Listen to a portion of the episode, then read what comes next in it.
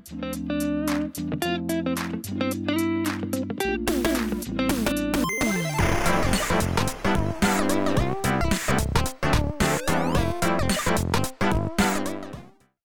aí, galera, tudo beleza? Tá começando mais um Me Conta Podcast, o podcast aqui patrocinado pela Mais Code, patrocinado pelo Parque Office também. Quer ter um escritório bacanésimo? Olha só, Parque Office, gente. Acesse aqui as redes sociais, vamos deixar aqui para vocês. A Mais Code também trabalha com tecnologia, investimento em tecnologia, gente. Melhor coisa aí para você poder se adaptar, colocar o seu negócio no lugar, seu negócio em dia, automatizar tudo. Pensa que facilidade? Mas Code consegue resolver isso para você, tá bom? E olha só, hoje a gente tá aqui no Parque Office junto com o Pietro, que tá mais uma vez aqui me Alô? acompanhando. E aí, Pietro, tudo bem? Bom, Ei, que maravilha. Olha só, galera, antes da gente começar a apresentar nosso entrevistado de hoje, eu vou pedir para você se inscrever no nosso canal e ativar as notificações para deixa você o gostei lá, né? não perder nada, nada, nada, tá bom? Deixa aquele likezinho maroto, tá bom? Por favor, tá? Me, vai, dá uma moral pra gente, Me né, ajuda Pedro? aí, né? Me ajuda aí, dá uma moral pra gente, tá bom? Deixa lá o gostei, comenta aí se você gostou, ou então comenta quem você quer ver aqui no Me Conta Podcast. Quem você eu quer ver aqui nessa, nessa mesa aqui com a gente, tá bom? Beleza. Bom, recado dado. Agora sim, vamos apresentar o nosso entrevistado, Roberto Oshiro Júnior. Seja muito bem-vindo ao Me Conta Podcast. Obrigado, Thalissa. É um prazer estar aqui com vocês. E parabéns né, por esse projeto tão interessante da Mais Code do Parque Office, né? Com, com esse projeto que eu acho que é fundamental para Campo Grande. Acho que a gente está precisando mesmo. Que bacana. A ideia é eternizar mesmo a história das pessoas. E eu quero aqui começar dizendo pra você que tá aí vendo e ouvindo a gente no podcast, é, que o Roberto Oshiro, gente, ele é o primeiro secretário da Associação Comercial e Industrial aqui de Campo Grande, Mato Grosso do Sul. Ele é advogado tributarista, empresário, consultor, primeiro secretário da Associação Comercial e Industrial de Campo Grande, presidente da Câmara de Mediação e Arbitragem de Campo Grande e membro do Comitê Jurídico da CACB. Olha só, que currículo, não, Pietro? Rapaz, o que, que ele não faz? Eu não sei. Tá mais fácil, né? É, tá, tá mais fácil dizer o contrário, né? Bom, é, a gente quer começar, na verdade, esse podcast. é, eu, eu já conheci o seu trabalho, doutor Roberto, pela, pela Associação Comercial, né? Hoje, como é que a- acontece esse trabalho da Associação Comercial num momento tão difícil que o nosso comércio está vivendo, né? Que a pandemia pegou todo mundo de calça curta, perna curta, né? Aquela coisa Desprevenido toda, mesmo. desprevenido de verdade. E a gente enxergou a fragilidade da- do- dos comerciantes e a fragilidade do, do sistema como um todo, até mesmo do poder público e tudo mais. É, como é que está acontecendo esse trabalho hoje? É, realmente é uma tarefa bastante difícil, né? É, até, mas é uma missão extremamente importante que a gente precisa é, cumprir em defesa de todos os empresários, de todos os empreendedores da nossa cidade, do nosso estado e do Brasil, né? A gente tem atuado muito forte nesse, nesse quesito, é, não só aqui em Campo Grande, como também em nível nacional, através da Confederação das Associações Comerciais do Brasil, que é a CACB, né? e da União das Entidades de Comércio e Serviço, que são oito entidades que congregam é, esse setor lá em Brasília. Então a gente tem atuado bastante junto ao governo federal, junto ao Congresso Nacional, é, em todas as medidas, em todas as ações que acabaram acontecendo aí desde o início da pandemia.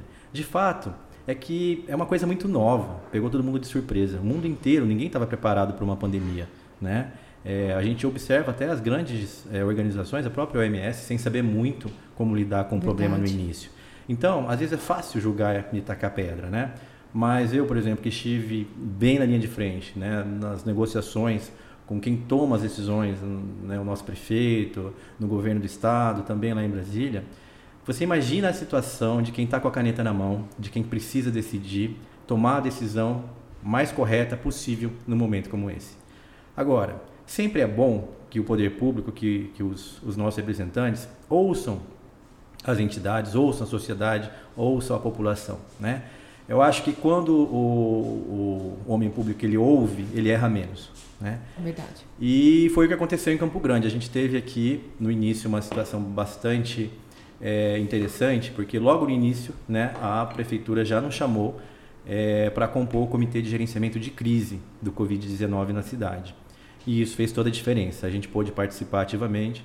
É óbvio que as nossas colocações eram consideradas, mas nem sempre eram elas que davam É, o norte, né? É, que era elas que Uhum. iam ser atendidas, não era Sim. aquela solução que ia ser apresentada, porque também tinha Ministério Público, tinha Defensoria, então assim, vários setores da sociedade. E a democracia é isso.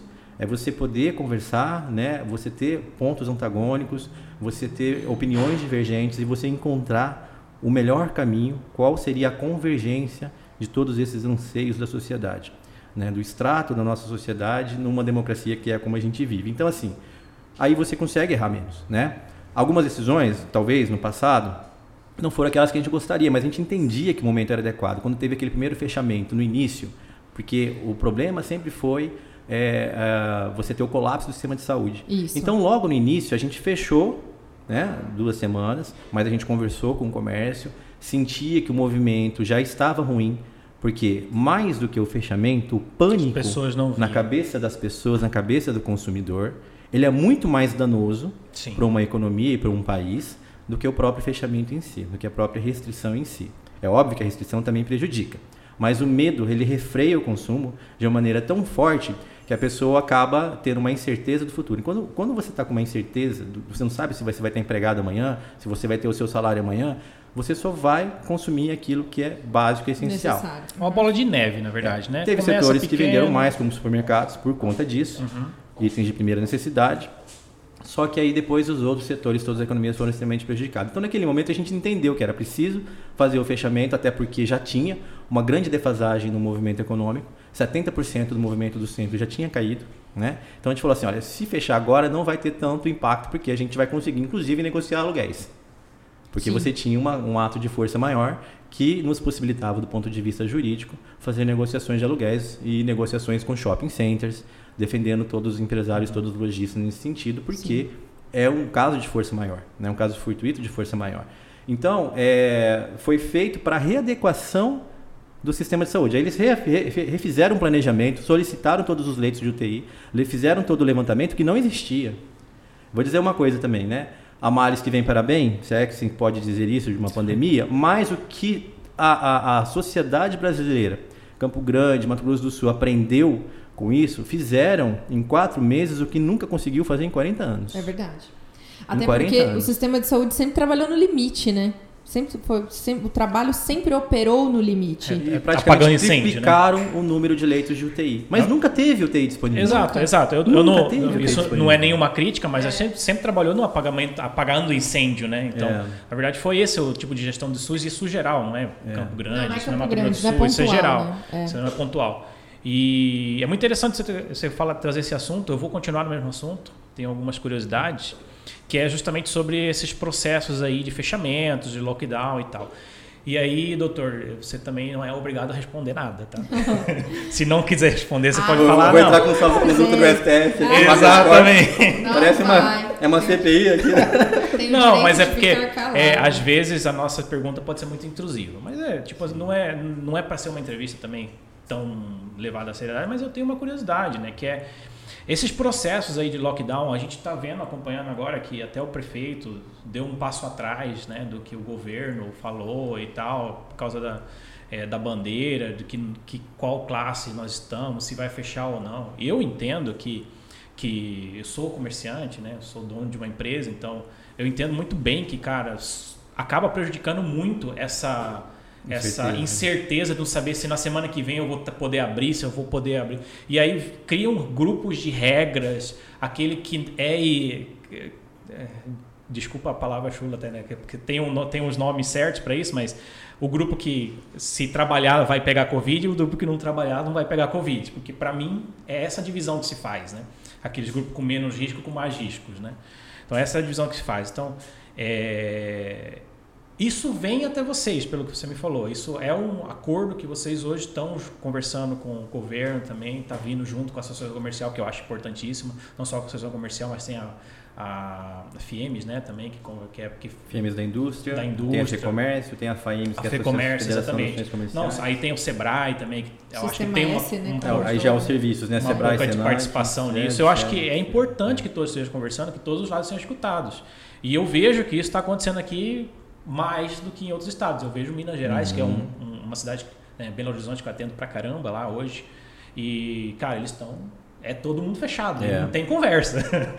Então, é, é isso a nossa realidade hoje aqui? É uma pergunta, né? Essa é a nossa realidade de estar tá essa conversa mútua entre todos os setores? Ou realmente a gente tem algumas decisões unilaterais aqui ainda? Pietro, é, de fato aqui em Campo Grande a gente é, virou modelo, né? No ano passado fomos a primeira cidade, primeira capital com certeza, e eu acho que a primeira cidade no país a desenvolver os protocolos de biossegurança para reabertura e funcionamento das atividades. São Paulo, São Paulo, por exemplo, pegou vários mapas, né, desses é, de, não, procedimento para poder usar como é, exemplo não lá. Não né? porque nós somos os primeiros, é. inclusive na vacinação. Né? Exatamente. Então, olha, eu vou, eu vou ser sincero, eu tiro o chapéu para essa equipe da prefeitura, nossa, da Semadur, né, o secretário Luiz Eduardo Costa, o, o secretário de saúde José Mal, né, e a equipe dele também é muito boa, né, o pessoal da vigilância sanitária ali a Virusca também, que ajuda bastante. Então, assim, o desenvolvimento dos protocolos de biossegurança foi fundamental para a gente ter a reabertura com tranquilidade, né, para que a gente pudesse ter uma, um, um, não, não tivesse uma, um contágio muito acelerado em relação à pandemia, né, que foi o que nós tivemos no ano passado. Tanto que Campo Grande era uma cidade modelo, que você tinha um baixo índice de letalidade, né, um baixo contágio até em relação ao resto do país, é, até meados de novembro, que foi assim. E, de fato, o trabalho desenvolvido aqui, até na CACB, que eu faço parte do Comitê Jurídico da Confederação, que é, engloba todos os advogados, os jurídicos das federações, das ações comerciais de todos os estados né, e das capitais do Brasil. Então a gente trocava muita figurinha, o pessoal usava, tentava colocar isso nos seus estados, não conseguia por falta de diálogo com o poder público. Eu acho que quando o, o, o, o ator público né, ele fica com essa empáfia, de não ouvir a sociedade, ou então de escolher, elencar determinados especialistas, sabe? Para falar assim, não, é só a ciência é isso, o resto não é. Então, assim, para que isso? Eu acho que a gente tem que passar, superar essa fase de sempre querer é, ficar nessa dicotomia um contra o outro. A gente tem que tentar achar essa convergência. Eu acho que tá, é o que está faltando no país hoje, é né? Aqui em Campo Grande a gente conseguiu superar isso, mas teve um momento no ano passado, não sei se vocês lembram, que quase né, foram as dias de fato prefeito e, e empresários. Que teve uma manifestação. Prefeitura, Gente, teve uma reunião, né? Que o nosso presidente e o prefeito quase também entraram numa discussão. E aí a gente teve que falar assim, olha, por favor, vocês são os líderes que decidem pela toda a sociedade. Se nós aqui não tivermos harmonia, nós aqui não tivermos serenidade para tomar as decisões, como que vai estar toda a população abaixo? Verdade. Né? Ali foi o divisor de águas, a gente conseguiu fazer essa convergência, voltar todo mundo a conversar, né, e todo mundo colocar seu ponto de vista. Mas nunca, não foi sempre assim. A gente teve imposições do governo do estado, teve imposições da defensoria pública, porque assim, o Ministério Público vinha conversando, então não entrava com ação judicial. Nós também não questionamos, porque você sempre ia ter motivos jurídicos para questionar decreto de restrição. Claro. Né? É, ilegalidades, inconstitucionalidades, né? em Sim. relação, inclusive, a, a, aos direitos e garantias fundamentais do cidadão. Né? Mas a gente combinou, falou assim, ó, as decisões que a gente tomar aqui, ninguém judicializa, porque são decisões que a gente vai tomar em conjunto e cada um vai se ajudar né, um pouquinho. Foi isso dali que aconteceu. Quando a Defensoria Pública no ano passado entrou com uma ação civil pública pedindo lockdown, não sei se vocês se recordam. Sim, lembro. A gente também, aí foi contra a prefeitura, a gente entrou como amigo escuro e participamos de todas as negociações, conversamos diretamente com o juiz e na, e na mesa de conciliação. E levamos informações técnicas né, que comprovava que o lockdown não funcionava. Em todas as cidades, em todos os estados, em todos os países do mundo em que foi feito, não houve a redução efetiva do contágio. É um vírus, ele vai se espalhar. O que precisa é mudança de hábito da população. Sim, acho que é o principal. Né? Não adianta nada você fechar e as pessoas estiverem em casa fazendo festinha, né? Às vezes, festinha sim, não é festa de, de várias noites, não. Às vezes um churrasco no final de semana. Sim. Você acha que alguém vai ficar lá com distanciamento que se, se, se cobra num restaurante com máscara e álcool em gel do jeito que você cobra no restaurante, protocolo de biossegurança? Ou que se cobra jamais. em qualquer lugar, em qualquer empresa. Em qualquer negócio, em qualquer atividade econômica que esteja funcionando. Então os funcionários acabavam se contaminando em casa e trazendo vírus para dentro da empresa, Isso. porque ia para o final de semana. E a gente tem aqui o hábito do tereré. É né? É verdade. Então a nossa cultura aqui, ela, ela, ela tem que passar por esse processo de adaptação. Né? E é isso daí que vai fazer a coisa mudar. Agora, como você disse, né? nem sempre é, as coisas foram tomadas é, conversando. Esse, um exemplo claro é esse último evento do, desse último decreto estadual, que o governador tirou a caneta da mão dele, pôs a caneta na mão de três consultores do Prosseguir, até porque não são nem os secretários que compõem o comitê que decidem. A gente sabe que tem decisões ali que eles também são contra, mas aí só porque fala que tem uma pseudo ciência baseada em modelos matemáticos Isso, isso. e estatísticos e não do que a gente observou em um ano e meio de pandemia, que a gente aprendeu bastante. Aprendemos, A gente, né? a gente fez toque de recolher no passado 20 horas, 18 horas, a gente fez tudo, a gente Testou testou, tudo, né? testou É e viu o resultado. Teve um momento que o toque de recolher, em vez de ajudar, atrapalhou, porque o que teve de acidente de moto por causa do delivery De, de entrega. e as pessoas não podiam trabalhar. Então quem que foi fazer delivery? Manicure. Pegou uma moto emprestada, não tinha habilitação para poder pôr comida dentro de casa. Sofreu um acidente sozinha, bateu, bateu a cabeça no chão, estava internada usando uma UTI por traumatismo craniano. Exato. Não, é muito, muitas coisas mais, né? Por mais que a gente não tinha, a gente tinha aumento, teve aumentos. É isso é uma coisa engraçada. Teve muitos aumentos de acidentes de trânsito, Teve. teve aumentos é, de como é que chama, de pessoas na rua, né? É, que não tinha cuidado, porque Em- hoje em tem situação a de risco, em situação- né? não, É. não é só isso, é como é que chama? Situação de vulnerabilidade? Acho que é isso, mas é o, o pedinte na rua. É, isso. Então, pessoas... teve muito aumento isso. disso de pessoas de pedinte na rua e tal, que não tinha mais como se sustentar fora. Nós estamos no meio de uma crise é, é, exterior lá na Venezuela, É, que tem muitos venezuelanos vindo pra Também, cá. né? Também. Então, cara, juntando tudo isso, a São tem... vários casos, né, que acontecem. É, doutor, eu tenho uma, uma pergunta para te fazer. O senhor é especialista em diversas, em diversas áreas e uma delas que é relações governamentais, né? A gente falou e o senhor é, frisou muito a importância do diálogo, né? Acho que isso é realmente fundamental. Quando não existe diálogo, a gente é, interrompe aí aquela, aquela questão da empatia e tudo mais. Senhor, como especialista em relações, assim, é, como é que é para o senhor uh, hoje? é, foi paradigmas foram quebrados assim no- na área do direito, porque que nem a pandemia foi tudo muito novo para a área da saúde, mas também para a área do direito deve ter sido uma porrada gigante. A gente sabe que existe lei para tudo, mas para a pandemia talvez não tivesse tanto assim. Como é que foi, né, esse processo dentro do direito? É, no âmbito jurídico, a gente ainda está tentando entender. Vou ser Uhum. bem sincero para você, porque tem coisas na Constituição que foram desconsideradas simplesmente por, porque acharam que deveria. Inclusive, você tem uma Suprema Corte né, que passa por cima de cláusulas pétreas da Constituição. Então, assim, os- o Pacto Federativo também, que é uma condição fundamental da nossa Constituição, não foi considerado. Tecnicamente, você teve é, um momento é, sui generis no aspecto constitucional, no aspecto jurídico legal. Tá? Passaram por cima de algumas situações para dizer que era assim que a coisa ia funcionar. Não deveria, mas foi. Agora, como operador do direito, o que, que, gente- o que, que eu consegui aprender nesse tempo todo? Tem coisas, por exemplo, você entrar com mandado de segurança para corrigir uma lei errada. Às vezes você leva dois anos e o prejuízo que a sociedade sofreu naqueles dois anos você não recupera.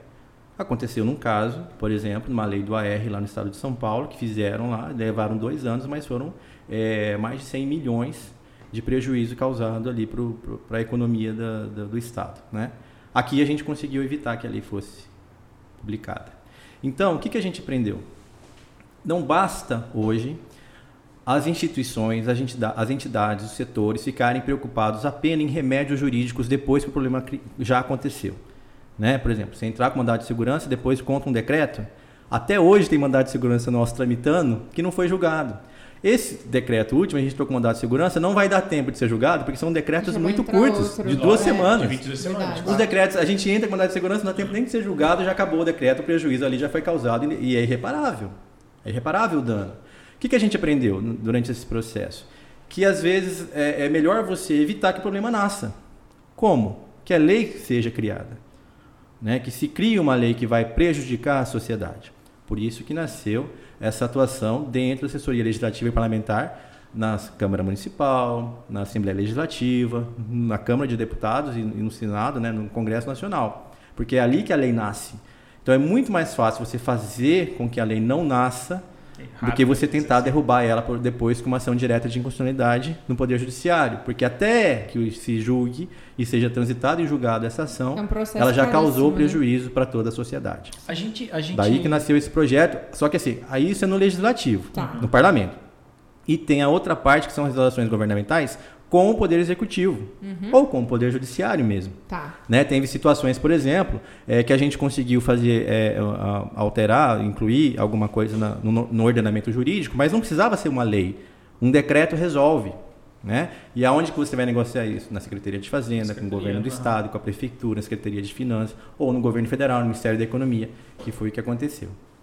O, o que eu ia te falar é que realmente, para quem está de fora, é, e aí eu não sei se é uma percepção minha talvez, que a gente está colocando cada vez mais no poder pessoas que, né, que representam, é, é, existe, exige uma representatividade, mas não tem muito estudo, né? Então é sem dúvida uma assessoria, tipo, eu não, eu não vou consertar meu carro, né? Eu tenho um mecânico para consertar meu carro, né? Um especialista. Quem, man- quem, quem estuda sobre leis, sobre justamente isso, é o advogado, né? Então ele tem que ter uma assessoria. Eu, eu acredito que esse seja. Ah, eles estão lá colocando né, os vereadores, por exemplo.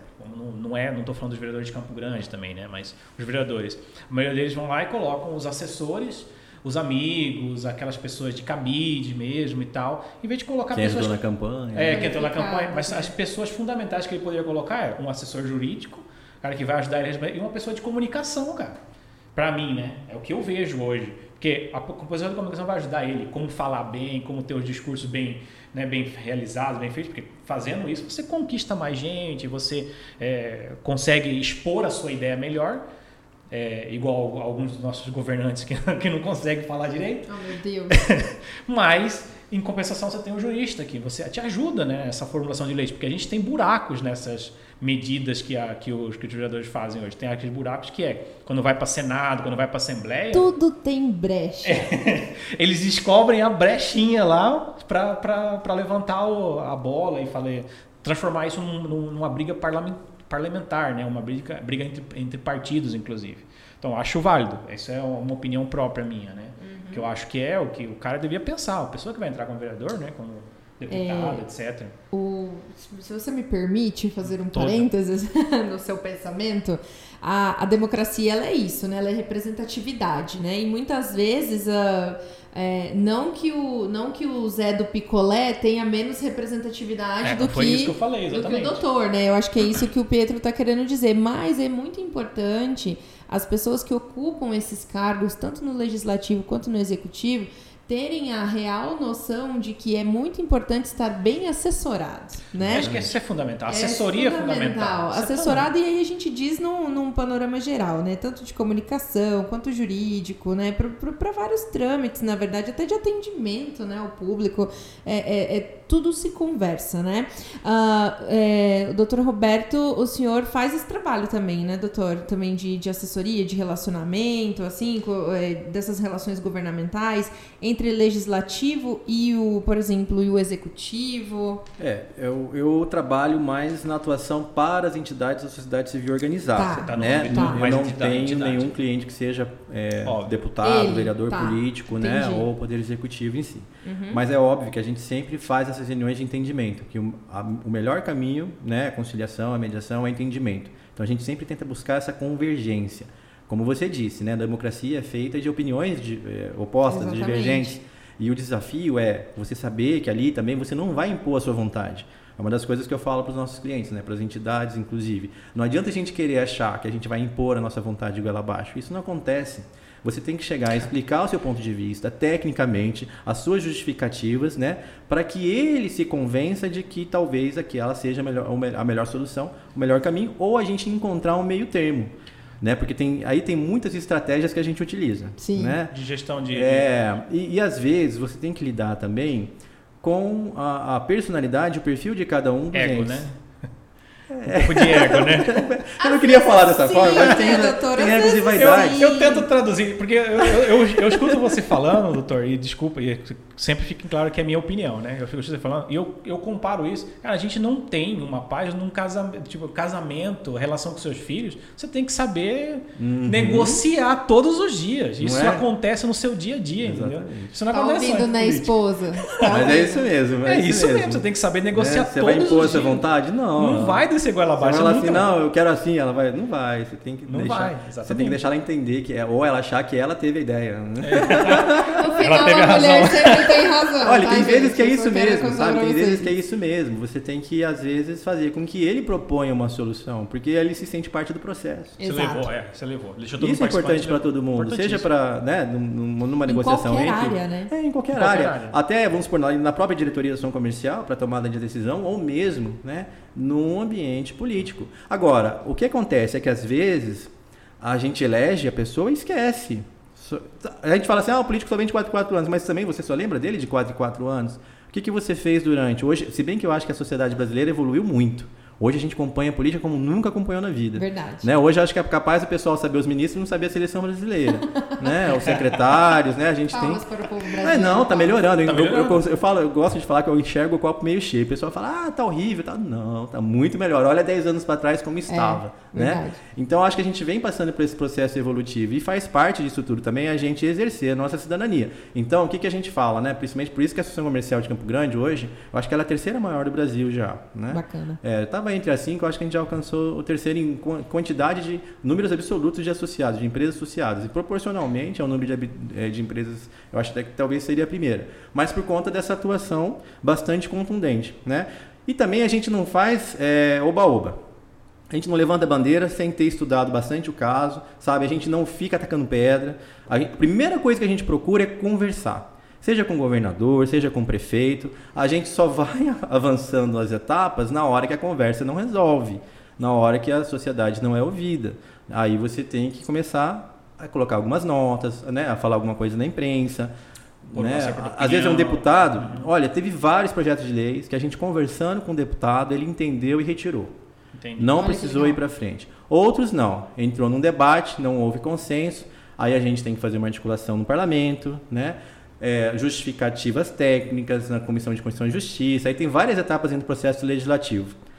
Até o final da votação. Se perde, depois a gente vai para o governo, porque o governo tem que sancionar Isso. ou, né, ou, ou vetar a lei. Aí depois se veta, volta para o parlamento, é um outro trabalho dentro do parlamento para manter ou derrubar o veto, entende? A única, a última via vai ser o Poder Judiciário, né, que também, mesmo acontecendo, tem conversa é, com, com os desembargadores, com os juízes, né, para explicar a situação, é, para que haja, para que eles possam tomar a decisão da melhor forma possível. Não é porque você vai querer impor a sua vontade, o seu vai. pensamento. Não, você quer subsidiar todo mundo Isso já das não é melhores informações. democracia, né? Não, isso não é. Então, é. aí, mas você sabe que isso é uma dificuldade, às vezes, do próprio empresário, do próprio associado entender.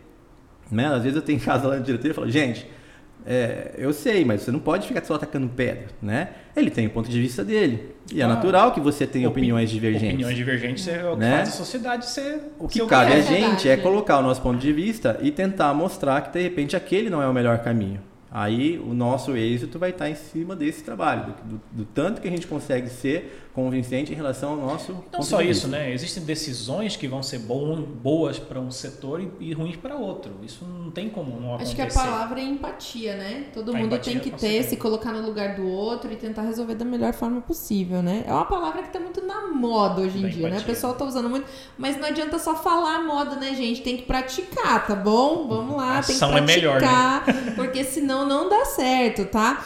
É, Doutor Roberto, eu tenho um, um termo aqui, ó, que eu não, nunca tinha ouvido falar, mas eu quero saber porque eu tô curiosa, né? Trabalho de advocacy. Advocacy. Advocacy. Advocacy. O advocacy é esse trabalho de relações governamentais, né, de assessoria legislativa parlamentar que existe nos Estados Unidos e em Brasil é, é pouco utilizado. Né? Tá. Às vezes é confundido como um lobby também, mas não é bem isso. Não é lobby, então. Não, porque é um trabalho mais técnico. Tá. Né? É um trabalho que não é só meramente você ir lá negociar vontades e interesses de determinada categoria. Né? Por exemplo, já tive situações que eram é, situações que é, você tinha de dois lados, né, setores diferentes. Vou dar um exemplo. Empresários, né, setor empresarial, sociedade civil organizada e cartório. Uhum. Que parece que né, são, são Já- muito antagônicos. entendi. Não é isso. Não é isso. Eu acho, eu estive é, em, em negociações com, com, com, a- com as, as confederações, né, Hum, representantes sim. dos Uhum. setores em nível nacional, as associações, né? É, e às vezes a gente encontra o meio termo, Calma. né? O que, que ele precisa? Sobreviver. O que, que a gente precisa? Não ter burocracia e pagar menos. É possível encontrar uma convergência? É possível. Só que precisa haver vontade de todas as partes. O que às vezes falta é vontade. E aí você tem um ou outro dirigente, um ou outro representante que fica mais preocupado com interesses individuais e particulares do que, que do que setoriais. Né? Então é isso que às vezes a gente tem que ficar lutando. Na própria, nas próprias instituições da, da, do setor empresarial acontece isso. Tem, acontece. Na associação comercial, não, porque lá a gente não permite, né? Não. Não, porque lá a gente não Roberto permite, né? não deixa, não, gente. Não, sou eu não, viu? O presidente Renato Paniago, o ex-presidente o Polidoro, o Omar, Luiz Fernando Bernaim. Então toda essa Não, equipe que parte, passou né? por lá, é, já tinha esse, esse, esse, esse posicionamento. Para você ter uma ideia, quando a gente começou em 2005 com, essa, com esse grupo de pessoas, né, que pensa dessa forma, você tinha 200 e poucos associados. Hoje tem 8.400. Nossa. Porque você tinha uma associação elitizada. Hoje a gente democratizou Que e a é o que maioria, 95% é micro e pequena empresa. Então, Que aí Que é quem a gente busca ajudar e defender. o, um MEI pode fazer parte da associação? Sim. Aí Hoje o. MEI, o produtor rural, a gente tem agora um, um núcleo do agronegócio que está muito bom. Você precisa imaginar, ver os projetos que tem até com, com Costa do Marfim. É impressionante. que Parcerias com a Embrapa e tal, né, para tentar ajudar os pequenos produtores. São os que mais precisam. Os grandes, Sim. os grandes não precisam muito, né? Ah, os grandes já estão andando. A gente né? ajuda também, ele faz parte da, da- da associação. Faz parte, mas tem Faz esse... parte das reivindicações é, do Congresso Nacional, quando tem alguns projetos grandes, importantes, aí a gente, a gente Mas, precisa. é, vem cá, doutor. Indo pra, eu tenho duas perguntas, mas para não sair do tema agora do advocacy, é, nos Estados Unidos tem também a vertente do advocacy que é de ajuda, ajuda pública, né? Que, por exemplo, se une uma ação pública geral e aí o advogado tende a, a ajudar nesse, nessa negociação. Obviamente, não, ele não age como advogado nesse caso, mas age nessa negociação. Isso também faz parte hoje do seu papel. Acho que está dentro dessa. É, a gente inclusive tem convênios com o Poder Judiciário, né? A gente tem parcerias e convênios com o Poder Judiciário inéditos no Brasil, que inclusive as outras associações tentam copiar até hoje. A única associação comercial no país que tem um SEJUSC, né, que é o Centro de Solução de, de, de Justiça e Cidadania Uhum. dentro da associação comercial, é aqui em Campo Grande, né? Foi uma das primeiras também a fazer um posto avançado de conciliação extraprocessual. O nosso posto ali do SEJUSC é o que, um dos que mais contribui para o bom índice de conciliações do Poder Judiciário.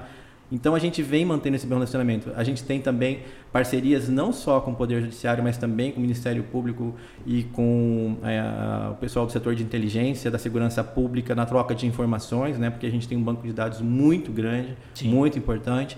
Então a gente vem sempre buscando essas estratégias né? é, de atuação. Quando, por exemplo, agora teve a, ação do Ministério Público, né? Eu conversei com, com o Procurador-Geral, o Alexandre Magno. Magno, Uhum. né? É, antes até da entrada, a gente sabia que o Ministério Público acabava entrando, porque ele tem um posicionamento divergente do nosso. Tá. Aí a gente entrou como amicus curi, né? E foi aceito pelo desembargador também, o Sérgio Martins, a entrada da ação comercial como, como curi no processo, Uhum. igual foi na, na ação civil do público do ano passado, porque a gente leva informação, a gente participa é, dos debates, a gente participa da mesa de negociação, das conciliações, a gente pode fazer sustentação oral e aí ajudar numa ação pública, né, a tomada de, de- de É, decisão isso, isso é do, legal, do isso é judiciário. legal. Eu não sei se a minha colega Thaís conhecia um pouco desse advogado. Eu, li- eu, eu li bastante sobre isso, né? Os Estados Unidos têm essa força, de- eles inclusive fomentam parte do, do serviço de um advogado, acho que é em horas e quanto que você é, dá para a sociedade, valoriza mais esse tipo É, de aqui não advogado. tem, né? Aqui não tem muito Aqui não. isso, nos Estados Unidos tem muito É. disso.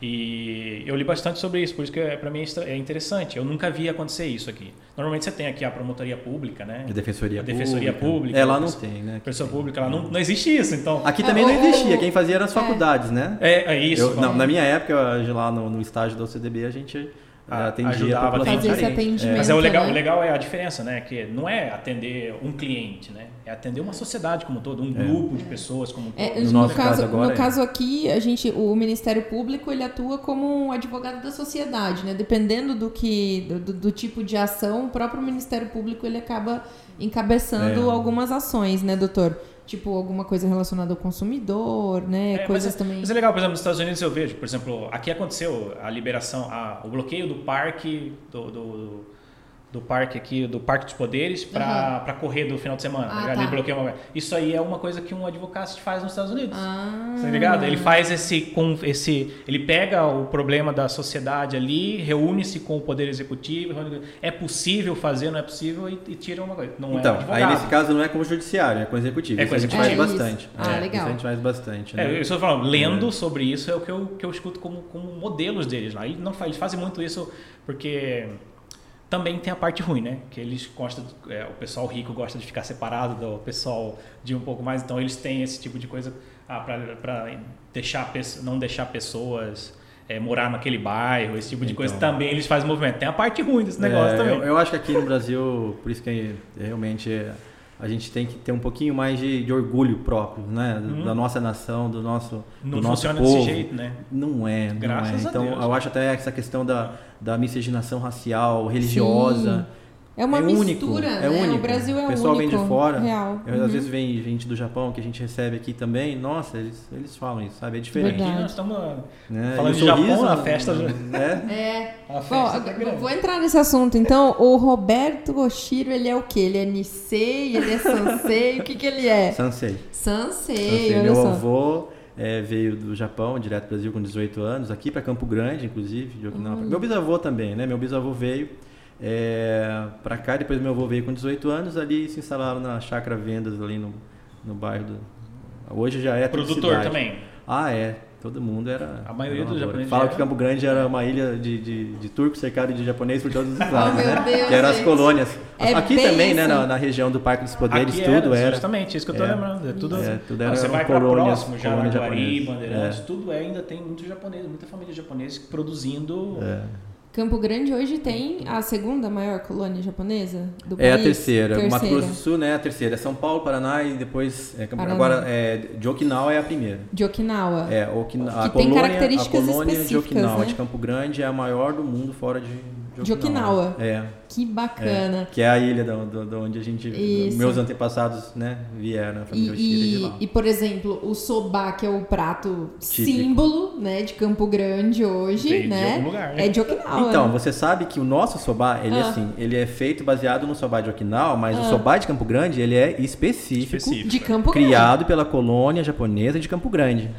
É. Nossa. Porque é, É um, bem- é um é lamen, bem né? nosso Acaba mesmo. sendo um lamen. É, o lamen é um macarrão um pouquinho mais diferente, né? Então, o nosso macarrão aqui do soba, ele é único também. É único. É, eu vi feito uma pela vez, colônia japonesa aqui de é, Campo Eu vi uma vez produzindo, tinha inclusive uma cinza específica de uma madeira. É, o negócio é, Eu não é- sei, é aquele- Vou é aquele pra vocês, segredo. nunca Eu só como. é aquele tipo de segredo, que aquele tipo de. Se eu te contar, vou ter que te apagar. Então eu só como, jeito. né?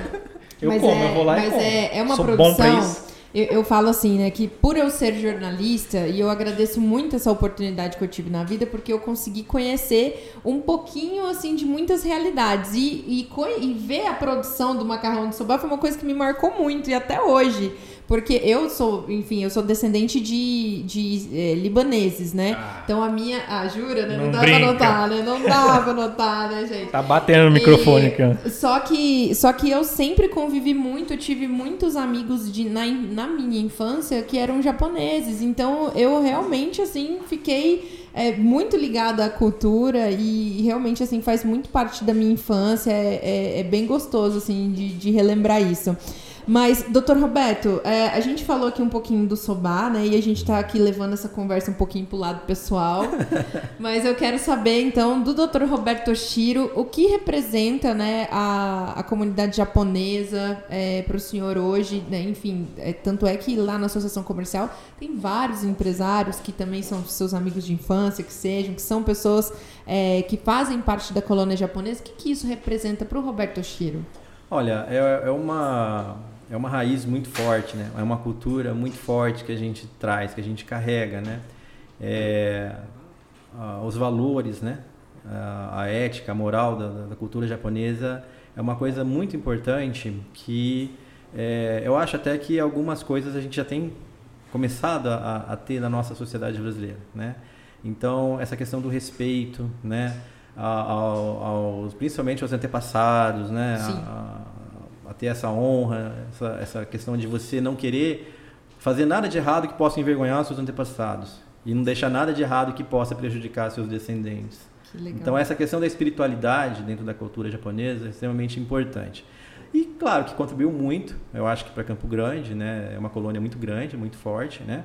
É, temos hoje vários empresários mesmo, né, que, que são da, da, da colônia japonesa, mas assim, é, nem tantos quanto eu acho que deveriam. Olha, Né? por Por favor, quê? pessoal, vamos Porque lá. assim, sempre teve uma, uma tendência, né, desde a época do meu pai, de ou você virava engenheiro ou médico, né? Olha só. Advogado, pouco. Por quê? Porque tinha que falar, né? E o japonês não tem tanta essa, essa escalável, habilidade é, de, de, de comunicação. tímido? É, então ele tem uma habilidade mais de raciocínio, né? Certo. De, de uma coisa mais técnica, mas não tinha tanta essa habilidade. Mas isso já mudou bastante, né? Hoje a Muito. gente tem bastante Sim. advogados até. Tivemos vários políticos também, né? Não sei se você lembra do Armando Tibana, grande comunicador, né? Sim, também. Então, Alisson eu conheço ele desde Maruyama. Alisson Maruyama, a gente volta, é lá da Maricari comigo, da também. minha turma. É, a gente Ele é lá da Maricari. É, então, Então eu conheci a. Maricari por causa do Ah, Ali. já- eu também sou de lá, né? Você, É. você vai lá também? Não, eu não tô indo, eu não vou, É legal. mas eu conheci lá por É causa legal. do Alisson. Pra você sentir um pouco também dessa questão É. da parte espiritual, né? Da, da espiritualidade da cultura japonesa, eu acho que é interessante até para ter o contato. Então, assim, É. o Armando Tibana,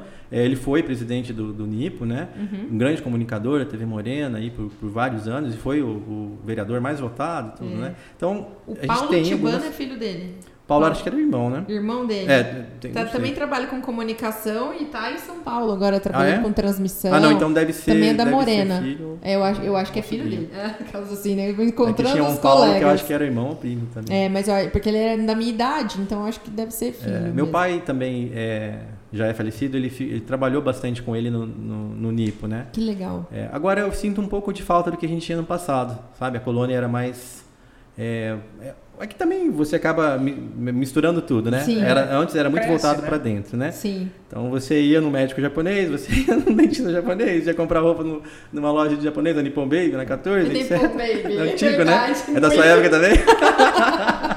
Pô, doutor. Hoje já não tem eu mais tô isso. querendo passar de novinha. Se eu falar que eu Ah, gosto- não lembro, hein? É, se eu falar que eu gosto de K-pop, eu posso me enquadrar nas novinhas? Ah, Agora você vai rolar, bem novo, bem novo, hein? K-pop é novo. K-pop é do- dos novinhos, né, doutor? Não vai rolar, Thaís. Você não, gosta, não. Eu gosto sim de BTS, tá? Mas do BTS é Coreia do Sul. Canta uma música aí, vamos ver. Não, Ah. não. Como é que é? É, Não, é. Ah, esqueci. É porque na, é na rádio ela escuta, né? Porque É. não sabe. É, Dynamite, pô. Dynamite é Dynamite, super famosa, beleza. BTS. Só que eu não vou dar o, dar o ar de cantar aqui, porque, gente, eu canto muito mal, é sério. Se eu vivesse disso, tava, tava enrolada.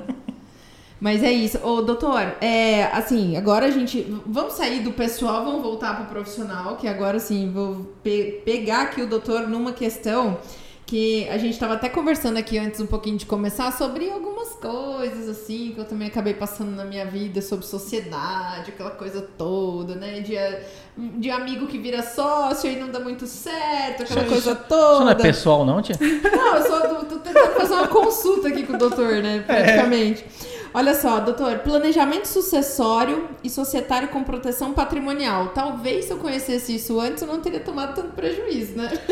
Não sei, é, é, diz- me- desculpa interromper até você, Greg. E aí é, é um, é um ponto interessante também que muitas poucas empresas hoje que são Se familiares preocupam, se né? preocupam com isso. Verdade. E a gente vê isso acontecer diretamente. Ah, vamos pro grande aí, que é a, a Globo, por exemplo. Roberto Marinho faleceu, os filhos, né? Você não sabe como, quem manda mais ali dentro, Meu quem Deus, tal, porque ele não fez é? esse planejamento, etc. Acho muito importante trazer essa discussão para a sociedade. É uma coisa muito que necessita, porque a gente está em Campo Grande, a maioria das empresas aqui é familiar. Sim, exatamente. Eu- você tem É esse dado melhor do que eu. né? É verdade. 92% das empresas Nossa! são familiares. E da maior- Geral. eu tava pensando 60 só. Não, não, não. A maioria, não é? A maioria absoluta das Nossa! empresas são, são Eu empresas não- familiares. Gente, eu tô admirada com esse número. Não E aí a ideia. gente acha assim, ah, são só os pequenos. Você vê grupos econômicos enormes familiares.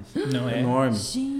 É, e aí a pessoa às vezes, né, acha que nunca vai dar problema, acha que não vai morrer. E aí Nossa. veio uma pergunta: esse trabalho que você executa paralelamente à associação ou a associação te ajuda nesse processo? Não, na verdade assim, eu sou advogado, tenho meu escritório, né, tem uma Sim. banca de advogados lá que trabalha junto Sim, com a sim. gente e um dos meus clientes é a associação. É claro que eu também faço parte da diretoria e muita coisa às vezes que eu faço não quer nem dizer que é porque eu sou advogado da entidade. Entendi. Tem horas que né, é o escritório que atende todas Sim. as demandas, Tem horas que eu vou fazer as articulações, por exemplo, de relações governamentais, né? Uhum, Articulação política, essas coisas. Agora tem horas que não, que eu tô lá como diretor mesmo, né? Tá. Como mais um ali para carregar o piano junto com o Renato, Exato, junto com toda a exato. equipe lá.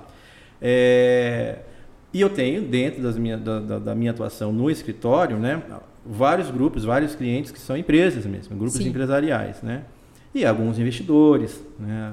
Eu também já tive. É que eu, eu, eu não sou só advogado, eu, já- eu sou empresário também, né? Nessa parte. Eu já tive construtora, incorporadora, salão de? O não beleza, faz, né? restaurante. É igual a gente. É Olha, cara, a gente mas é legal. O empreendedor Vai. é isso. O Exato. empreendedor é isso. Eu vou falar mais uma coisa. Eu tô indo na área de startup agora também. Olha, Vai aí, ó. Ah, Lezinho, Se. Deus quiser, logo, logo a gente vai estar com unicórnio.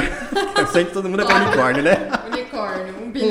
que todo mundo é ter É unicórnio. teu unicórnio. Mas, então, é, é, esse trabalho é o trabalho que eu, eu sempre fiz, né? né, Na minha carreira, é, na área do direito empresarial. Então, a gente atende empresas. Eu sou tributarista. E aí, minha visão de advogado tributarista contribui bastante, porque, geralmente, eh, em São Paulo, eles fazem planejamento sucessório e societário, proteção patrimonial, mas nem sempre tem um especialista em direito tributário acompanhando o processo. Tanto que eu atendo algumas, alguns casos, né, porque eu tenho alguns parceiros em São Paulo, o professor Rogério Scamoto, por exemplo, que é o gestor da área de, coordenador da área de gestão de empresa familiar da FGV, né?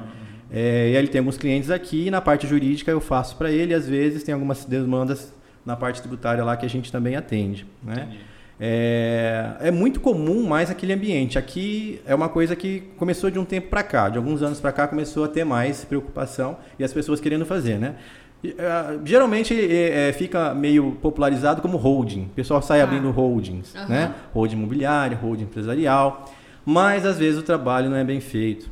Às vezes o trabalho, é, não querendo desmerecer, não tem atuação de um advogado especialista na área. Né? Às vezes é feito por um contador, que às vezes pegou um modelo de um contrato e vai fazer. Meu Deus, eu Só copiei ali O da cliente. internet. Contrato social de empresa, né? Uhum.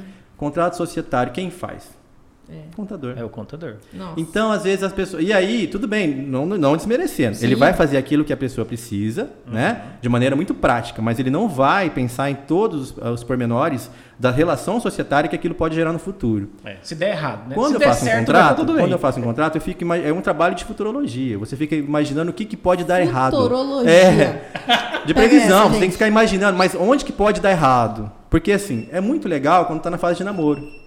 Então, se você combina bem, põe tudo no papel na fase de namoro, na hora que der problema lá na frente do divórcio, se tiver tudo combinado, tá ótimo, né? Então, a gente faz bastante esse trabalho, é, primeiro da questão societária, entre as partes. Às vezes, é, é, é melhor você estipular certinho, né? Como que sai? Ninguém pensa nisso. Ah, e, e na hora que a gente quiser separar, né? E se, se alguém, e se você quiser comprar a minha parte, se eu quiser comprar a sua, né? Aí tem cláusula de shotgun, tem um monte de cláusulas específicas que a gente coloca nos contratos já nessa, nessa questão dessa previsibilidade. Agora, o planejamento societário, sucessório, é aquele grupo familiar grande que de repente ele está pensando: será que os filhos vão querer continuar o negócio dos pais? Os pais sempre querem obrigar os filhos a isso. Verdade. Não é uns que saudável. Não é né? saudável. Não obrigado. é saudável. Só que aí é um trabalho, inclusive, que aí a gente chama outros profissionais para poder fazer reuniões. Às vezes são reuniões quatro horas, né? Com, com, a, com a família. Às vezes você vai fazer reunião separada, só com um filho, depois com outro, depois com os pais, né? Tem situações muito particulares, sigilosas, né? Que no nosso caso a gente trata como se fosse um confessionário Oh, meu mesmo. Deus, gente. E leva pro túmulo, né? Porque casos- assim, não, tem, tem situações, né, é, você tem que fazer um testamento. Às vezes Não, é- tem filho fora do casamento que, a- que o outro não sabe. Que a pessoa não sabe. Vai dar um problema quando ele morrer. Pra que, que você vai deixar Cara, dar esse problema? não, porque a gente tá aqui, é, a gente vê aí é, familiares, etc., fazendo, tendo que passar por um, dois anos para dividir o espólio. Pois é. Não, e aí aparece um fora do casamento. E Depois aparece- que já dividiu, tem que reabrir o inventário. Você não sabe o problema que dá. E, e- e sabe qual é o problema? Não é só econômico, não. É o problema do, desgaste emocional que isso Não, causa na a família. família Muito. sofre. Então, às vezes, o testamento né, fica em sigilo no escritório. Se vier acontecer alguma coisa, a gente vai renovando esse testamento de ano em ano. Agora, tem situações também que a pessoa fala assim: ah, vamos fazer uma road, ou então vamos proteger o patrimônio, passar tudo para os filhos. Né? Puta Mas que quem disse que o pai vai morrer antes do filho? Tem situações que o filho morre antes. Né? Aí você tem uma situação, é um caso que eu gosto de contar nas, nas minhas palestras, né? Para a pessoa poder entender, né? Então você tá lá, você tem lá seu filho, você passou tudo pro nome dele, né? É, e ele tá viajando com a esposa e, Oh, um, e, um, e um Você fez com doação com cláusula de, né, um monte de coisa lá. fruto, É, etc, tá. né? Aí morre o filho, ele, ele tem um, ele tem, ele tem um netinho também, né? O acidente de carro morre os três. Para quem que vai todo o patrimônio que estava no nome daquele filho? Ah, meu Deus. É uma boa pergunta. Depende. pergunta. a, maior, a resposta mais prática, mais, Depende. mais comum no direito é depende, Depende. né? O professor sempre falava isso na faculdade. Qualquer coisa fala depende. Por que depende? Quem morreu primeiro? Quem deu a último suspiro. E aí a medicina legal vai dizer exatamente, tem que verificar quem foi É aquele que, que deu, deu o último suspiro, que entrou ar no pulmão em questão do horário, mesmo. Porque se morrer primeiro o o o pai, né? Morre o filho dele. É, depois morre o neto. E depois morre A a, esposa, né? A Uhum. nora. Vai tudo para os pais dela. Ah, Por quê? Na sucessão, a linha sucessória chocada, é gente. do ascendente para o descendente, morreu o filho, passou tudo para o netinho. Uhum. Só que o netinho morreu. Ele não tem filho. Para quem vai? Para o ascendente, para a mãe. Né? Que era a Ainda- nora. Desculpa te Aí ela morreu. Para quem que vai? Para os pais Pros dela. pais dela. Não Não, tem- volta o patrimônio para aquela família. Nossa. É, Não tem a divisão 50-50 nesse caso aí? Que é 50 Não, pra mas- mãe e 50 do filho? Sim, mas em caso de. para o nossa de... da Roberto dos bastidores. Isso daí, não, pode estar casado em, né? Nossa. Porque assim, vamos supor que eles tivessem casado em separação de bens, que fizeram todas essas, essas Ah, agora Mas quem morreu foi ele primeiro e passa para quem? Passa para o filho. Sim. Não vai pro pai. Não vai pro pai. Ele tinha um filho, tá certo? Ele tinha um neto, né? Então assim, o filho dele, né, era pai já. Se ele morrer, não vai, não sobe, desce. Aí vai pro netinho, Sim. tá certo? Aí esse netinho morreu, para quem que vai? Não vai pro avô, vai pra mãe que estava viva ainda. E se não tiver mãe, se estiver separado? Não, mas, Mas é mãe. vai- Mas vai- é mãe. Tá viva? Ah, Tá viva é mãe.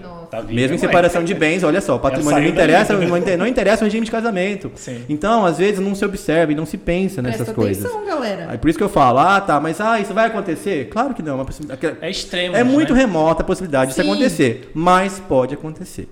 Qual é a função do, do direito de advogado? Né? Mitigação de risco. O que a gente faz é mitigar risco. O risco vai ser zero? Não. Mas você consegue fazer ele chegar o mais próximo de zero possível. Então, num trabalho como esse, de proteção patrimonial, de sucessão, você vai fazendo alguns ajustes, alguns instrumentos jurídicos para dar é, uma segurança maior. Né? Gente, eu tô assim, chocada com as explicações. Eu acho que é uma aula que a gente tá tendo aqui, né? E que você aí também tá vendo e ouvindo, gente. Porque olha, realmente em choque com algumas informações aí que talvez. a Vai, vai. teria- Põe tudo no nome do seu filho pra você acesso- Só teria acesso se a gente passasse por isso, na verdade, né? Então o doutor Roberto Toshiro tá aqui pra pensar em tudo que pode dar errado pra você, né? É isso aí, gente.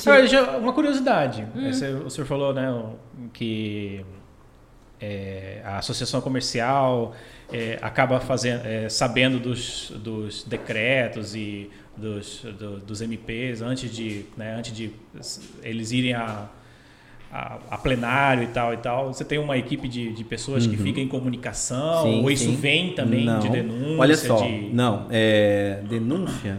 Denúncia de vez em quando, só que denúncia É, a gente, chama pro denúncia. Ministério Público. É, a gente chama denúncia, mas não é. Porque tipo, aí já não é função da você, né? entidade. É, se for denúncia, a gente já encaminha, né?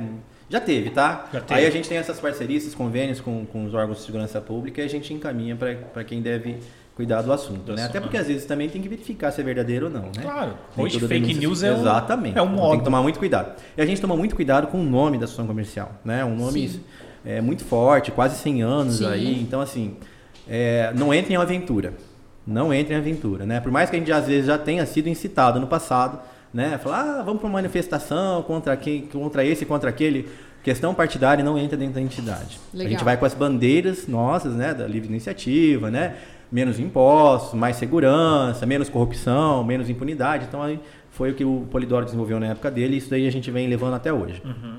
Então, só que a gente tem uma equipe, a gente tem alguns convênios, a gente fez convênio com a Câmara, com a Assembleia Legislativa, para que os projetos de leis que entrassem, fossem dos- eh, relacionados ao setor, pudessem ter comunicação. Mas mesmo assim nem sempre funciona. E projetos muito importantes, às vezes caem de paraquedas em regime de urgência. Por exemplo, aumento de imposto. Não vai avisar, a gente tem que ficar muito ligado. Então a gente tem algumas parcerias também com alguns parlamentares, para que caso isso ocorra, a gente possa ter essa possibilidade né, de, de chegar lá e fazer uma, uma, uma, uma é, alguma ação né, em relação àquilo que a gente precisa. E no governo e na prefeitura a gente tem um, um canal de comunicação muito bom, mais na prefeitura hoje, né? É, tanto com o gabinete do prefeito, quanto com, com a Secretaria de Finanças, com a Semadur, com a Secretaria de Saúde, com a Getran. Então a gente tem um canal de comunicação, um diálogo muito aberto e, e muito saudável. E por Bom, isso a é gente gosta de manter esse relacionamento. Não adianta você sempre chegar lá querendo atacar pedra, né? Querendo discutir, xingar não resolve. O que, que isso vai resolver para o associado na ponta, para a sociedade na ponta? Às vezes vai ser bom para o seu ego. Né? Você fala assim, ah, estou defendendo o lado correto da ah, coisa. Mas aí, que, que, o que, é que, que, você conseguiu fazer de é, fato? Exatamente. O que você conseguiu produzir? Imagina numa situação como essa, se a gente começa a bater no Ministério Público, para quê? Não é muito melhor a gente conversar para tentar entrar no consenso e aí o procurador-geral chamar uma audiência de conciliação? Sim né? E a gente puder, a gente possa participar disso, então é muito melhor. A mesma coisa, você vai bater, bater, bater no secretário de saúde, mesmo sabendo que às vezes ele, né, não é, a gente acha que ele não está correto, a gente tem um posicionamento diferente, mas para que que você vai levar a relação para um nível é, que não vai produzir nenhum tipo de resultado? E a gente está numa um momento de sociedade aí, é, é, é comentário, né? Uma sociedade que, que as pessoas estão muito no bater, né? E param de conversar, é, né, cara? A internet tá chata, né? A gente fala assim, porque a, as pessoas estão muito intolerantes a algumas intolerantes, coisas, essa é a palavra. né? E realmente não abrem para diálogo, né? E isso é muito terrível.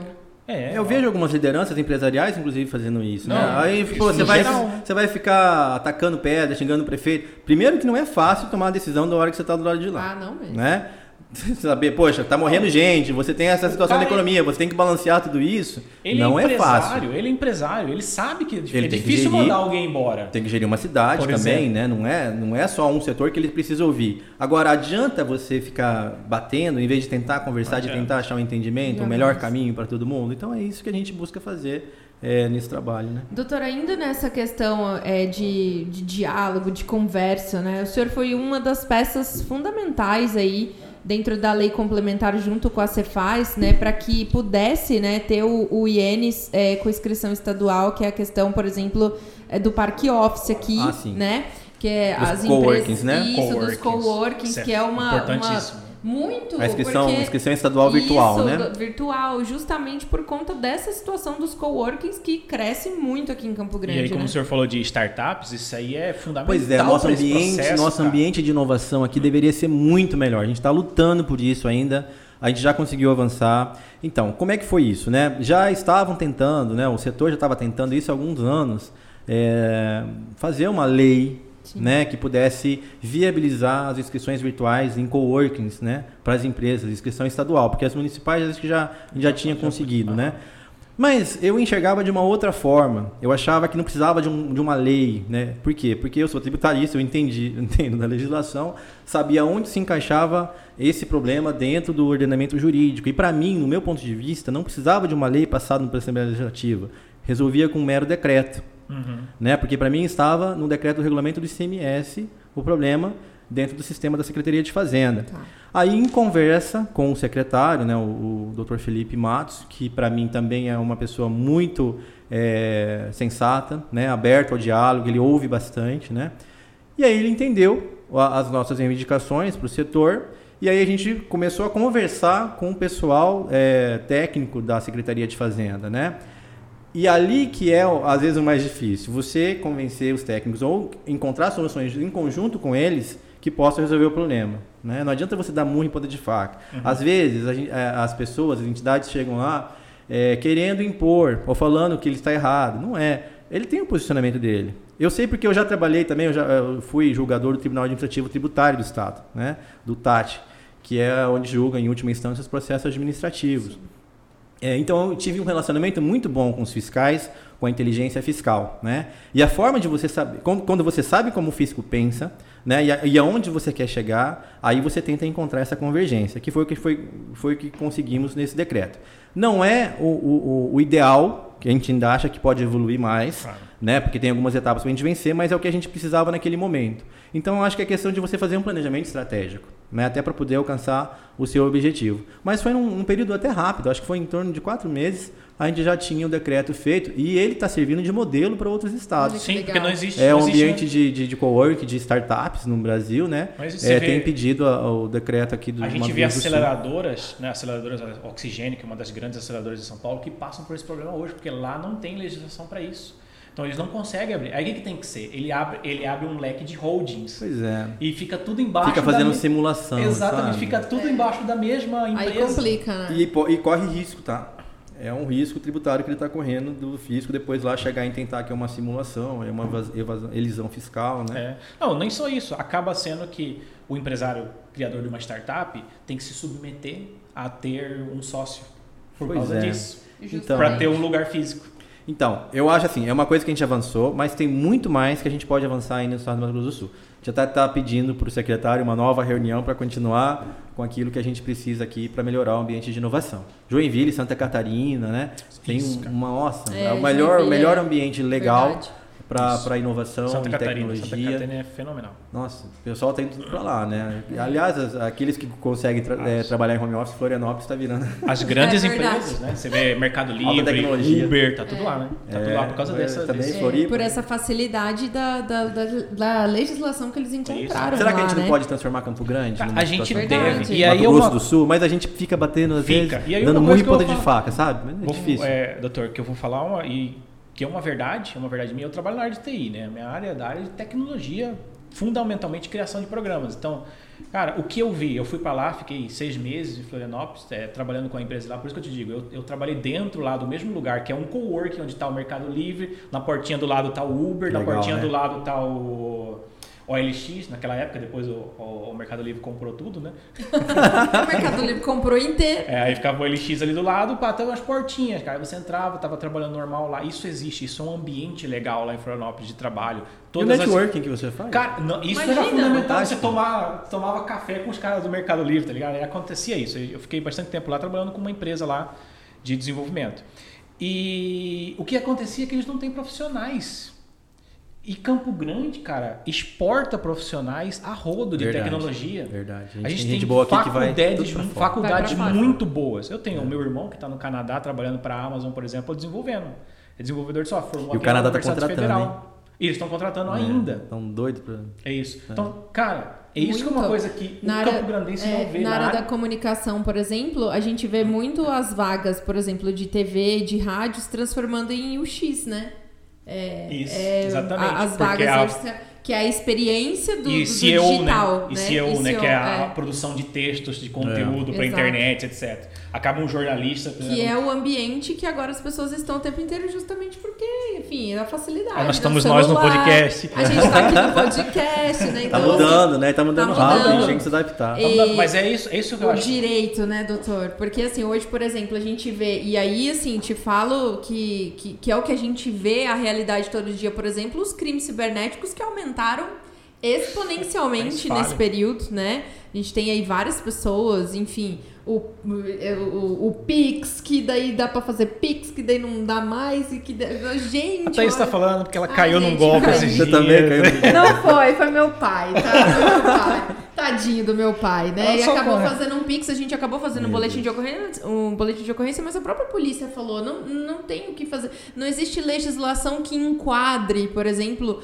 esse crime É, cibernético. É, então, estelionato, mas é um cancelar o processo. Pix? Não, só, só, só consegue cancelar depósito. Pix não, porque o Pix ele é com Não. chave e senha, né? Você tem que digitar a senha para você fazer o Pix. E aí o gerente do banco não pode, mediante senha, desautorizar um uma depósito.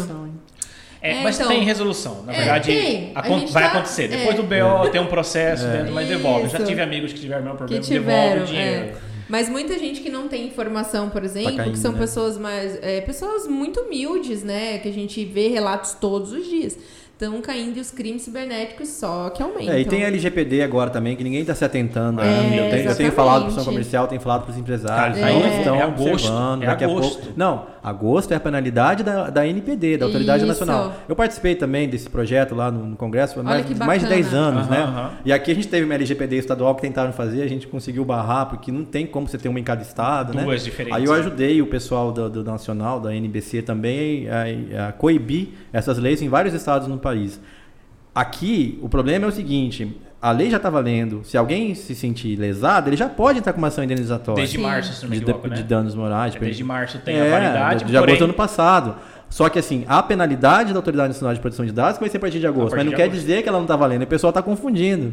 Né? Então, assim, quem se sentir lesado já tem Já processo em São. Paulo. Olha aí. É, tem processo em São Paulo. Já aqui, Essa- aqui eu acho que não vi, não vi nenhum por Porque, enquanto. acho que também Mas porque não pode, é um sabe ainda.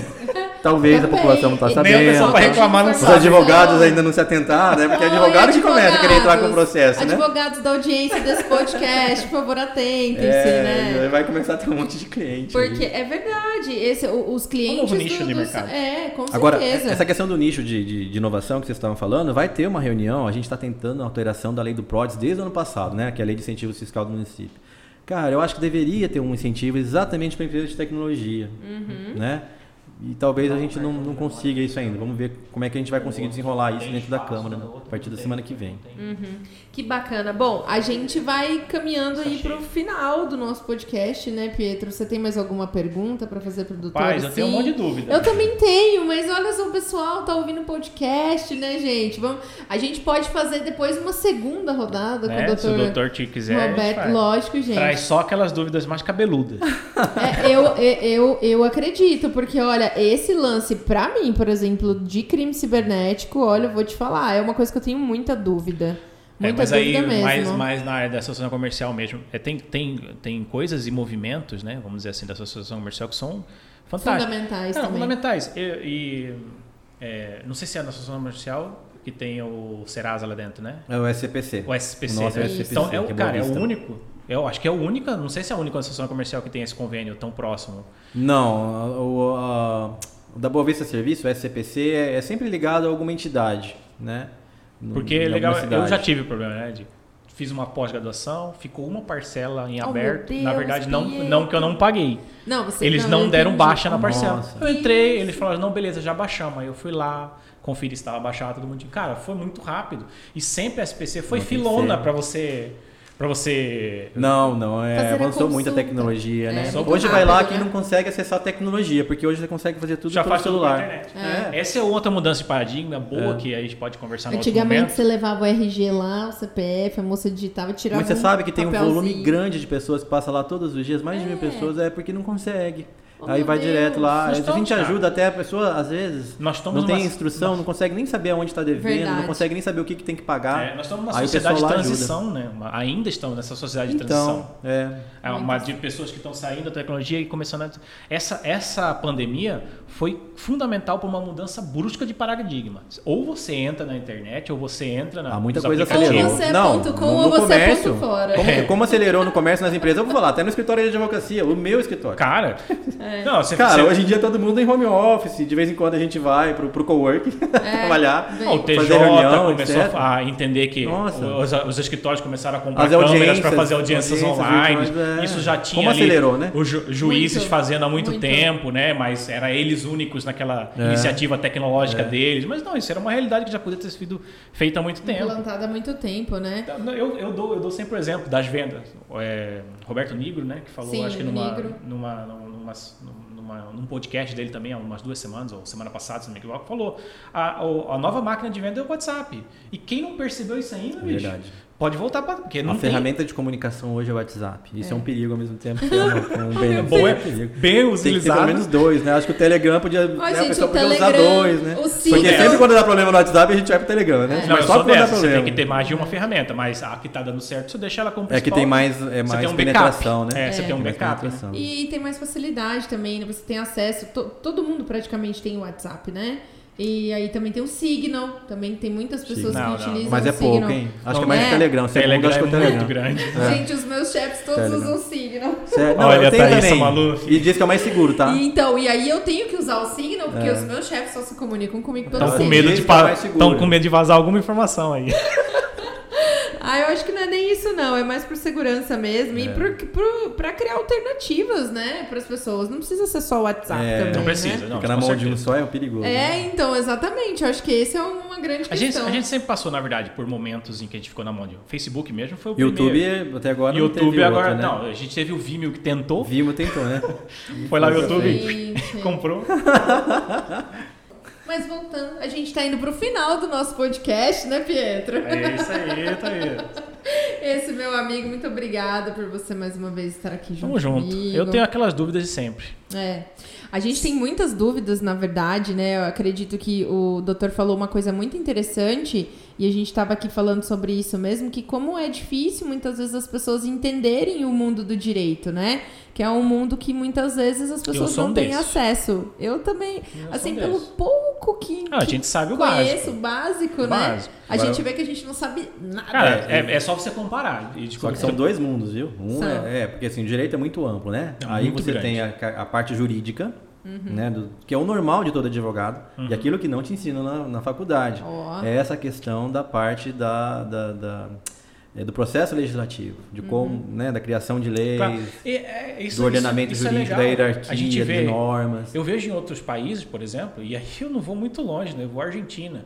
Eles dão uma qualidade ou dão um interesse específico à faculdade de ciências políticas, que não é o advogado, mas é o cara que está se formando para ser um político, né? Uhum. Mas ele estuda leis, ele estuda junto com o advogado, Tem que estudar, inclusive. tem é que a estudar, mesma, entender o processo mesma legislativo, lei for- legislativo, né? exatamente. É. Mas ele tem uma formação. Até porque, gente, pra falar mal, você tem que entender o que tá acontecendo lá dentro, tá bom? Deixa E, eu sabe- só e deixar saber essa qual processo você vai levar se você falar mal Porque, olha, eu vou te falar uma verdade. É bem complicado você ficar aí, ah, porque fez isso, porque fez aquilo, mas você nem sabe como é que é o processo interno, gente. Então não adianta sair falando mal do- muitas vezes do prefeito, falando mal muitas vezes das outras pessoas que administram, se você não conhece o processo, porque existem partes ali dentro que precisam ser cumpridas e que não tá ali na vontade do cara para assinar, né? Precisa ter todo um trâmite para ser feito. Você tem Tribunal de Contas fiscalizando, Ministério você tem Público. Ministério Público, você tem associações que estão interligadas e isso tudo faz com que muitas vezes a gente Criou-se mecanismos de né, mecanismos de, de controle também, justamente para Exato. ninguém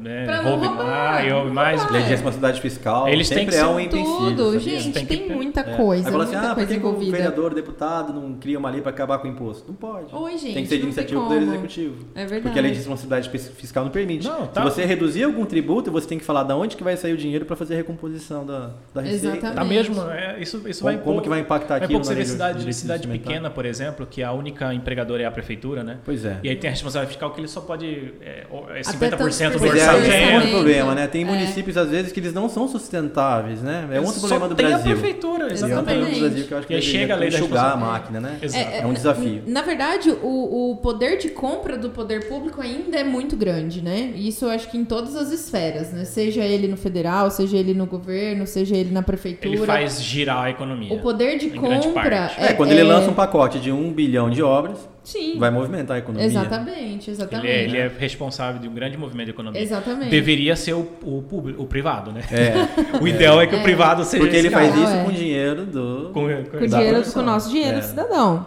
E a gente sabe que o povo brasileiro é um dos povos que mais pagam impostos, né? É, A gente sabe que a gente tem proporcionalmente ao, proporcionalmente ao PIB é o maior. ao, ao que a gente É tem maior. de renda, né? Pra, É. A gente trabalha três PIB, meses no ano Bruto. inteiro para poder pagar os nossos impostos, né? Essa é mais ou menos a conta. E, e o, e o- e o mais injusto é que quem recebe menos paga mais, sabia? É, Porque acha que acredito. não, porque ah, eu não pago imposto de renda, nada. Mas vai ver o imposto sobre consumo, Nossa, é muito Tudo, alto. que é o câncer, tudo, tudo, né? E aí vai alto. isso tudo sobre a população de baixa É, é renda. imposto sobre imposto, que eu, eu acho Pois é, ainda é uma, maiormente- esse é uma outra história, tá? é Porque tá tramitando lá a reforma Ai, tributária, que a gente tá E atuando o há mais de doutor 10 Oshiro vai anos. dar um jeito nisso. Não, é sério, eu tô falando com o Marco Sintra, né? Que era do Cara, Ministério porque da esse é muito Economia. complexo. A gente vai fazer alguma coisa, porque Não, não, Ai, dá porque- mais. Quem não entende é o Não dá pior, mais. né? É o pior, e é isso que você falou. Não, então né? querendo aprovar Não projeto, estão querendo aprovar uma reforma tributária, até na associação comercial, na, na confederação das associações comerciais, a gente recebeu pressão de estados eh, grandes demais né, aprovamos uma reforma tributária que ia ser péssima para o Centro-Oeste, péssima para os pequenos. Ia Aham. favorecer as grandes indústrias de São Paulo e o mercado financeiro, que é a. PEC 45, Ah, que era essa que ia ser aprovada lá, que era a do Maia, né? Então Eu, é eu meio lembro, complicado. eu lembro até hoje de um dia que falaram assim pra mim: você leu isso daqui? Aí eu fui ler. Estavam falando até de taxar a transição online do banco. Pra gente fazer qualquer coisa no banco online. Não, cara, é- seria tipo Mas taxado. hoje o Pix já é taxado É. para as empresas, não para pessoa física. É. Já é Pessoa uma jurídica, espécie de CPMF que não está indo para ninguém, está indo para o banco. E mais É. caro, né? Por Na quê? verdade, isso é spread, né? Isso não, não spread. chega... Isso é não spread. é, não é, entendeu? Então, assim, tem, tem coisas assim que é um absurdo. É um absurdo. E Ah, aí e você vai lá e os lobbies, né? os lobbies do sistema financeiro é muito forte dentro do Congresso Nacional. Claro. né? Com certeza. Só que agora a gente está grande também, junto com o pessoal do agro. Agora a segunda maior frente parlamentar é a do setor de comércio e serviço. Uhum. No Isso parlamento. é bem importante. Começar, começar a lançar mais cooperativas. Se unir a agro junto com comércio e serviço, as duas frentes parlamentares, aí a gente ganha do Tá sistema tudo financeiro. dominado. É, só que é. às vezes o peso é outro. É. É. Então vamos, Thaís. Eu acho que é isso aí. Vamos, a gente vai que ter é que isso. chamar o doutor, Doutor, na outra vez pra conversa. gente a gente conversar bate papo mais. agora sobre outros assuntos que não são É. Sobre so- ah, gente, pô, pensa, o doutor aqui super também, é, enfim, é, dentro da cultura japonesa aqui em Campo Grande, nobres amizades, inclusive amizades em comum, né, gente? Mas, ó, a gente É, quer agradecer. que ele gostava de bacon também, né? Ah, é verdade, que ele gostava de bacon. Bacon. Mas esse é um Oh. assunto que a gente não vai comentar Não. aqui, gente. Não Isso aí é conversa de bastidores. É, já, inclusive já me ofereceram dinheiro pra contar essa história, mas eu não tô querendo, não tô querendo fazer Não vale a isso, pena, não, não não vale a pena, não mesmo.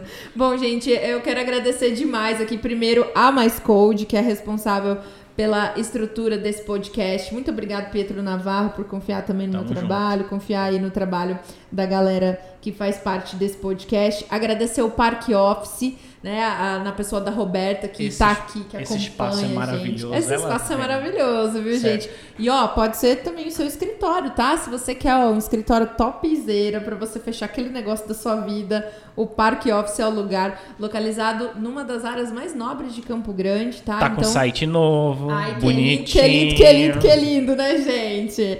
É, você pode é, entrar, então a gente vai deixar aqui o site do Parque Office pra você e as redes sociais também, assim como da Mais Code. Eu quero agradecer demais também o Bruno Navarro, nosso editor maravilhoso, que faz o negócio girar todo. Também as meninas da Triarte, que são responsáveis pela identidade visual desse podcast que você está ouvindo. É, E nosso convidado, né? nosso convidado, Dr. Roberto Oshiro Júnior, né? Dr. Roberto, deixa uma mensagem para todo mundo que está assistindo o podcast aí. É, enfim, né? E que nem a gente falou, o senhor vai ter que voltar, não vai ter jeito. Bom, quero agradecer né, o convite é, da Roberta, do Parque Office, né? E vou até indicar também, viu, gente? Olha, fecha negócio mesmo, Aí, viu? viu, gente? De verdade, eu já, já experimentei, é fantástico, é maravilhoso. E se você ainda não experimentou, vale a pena. Experiência, né? É, agradecer mais Code também, né? Pelo, pelo, pelo convite aí, pela, pela a Thalissa também pela, Obrigada, doutor. por essa oportunidade de poder estar falando um pouco aqui. Parabéns pelo projeto, né? Eu acho muito legal é, e que cada vez mais a gente possa ter essas iniciativas aqui em Campo Grande, né? E vamos nos dar as mãos, né, para ver o que, que a gente pode fazer para melhorar cada vez mais a nossa cidade, o nosso estado, né? Nesse ambiente de inovação, de tecnologia, de startup que a gente precisa tanto para que os nossos talentos continuem aqui, né? Campo Grande acho que é uma cidade tão linda e maravilhosa, tão boa de se viver, dá né? exportar tanta gente assim, cara. Pois é, e a gente pode desenvolver muita coisa aqui Pode. e melhorar o nosso ambiente. O que a gente não pode é desistir. Só Amém. isso. Verdade. Maravilhoso. Então, a frase do Dr. Roberto para você não desista, hein, gente? Bom, então eu quero agradecer aí todo mundo que ficou. Você se inscreve no canal, ativa o nosso sininho. Não esquece, tá, gente? Você aí deixa o likezinho pra gente aqui no nosso vídeo com o Dr. Roberto Oshiro, tá bom? Fiquem bem aí até o próximo episódio do Me Conta Podcast. Seja feliz, não aceite menos que isso, tá bom? É. Beijo, gente. Tchau. Tchau, tchau.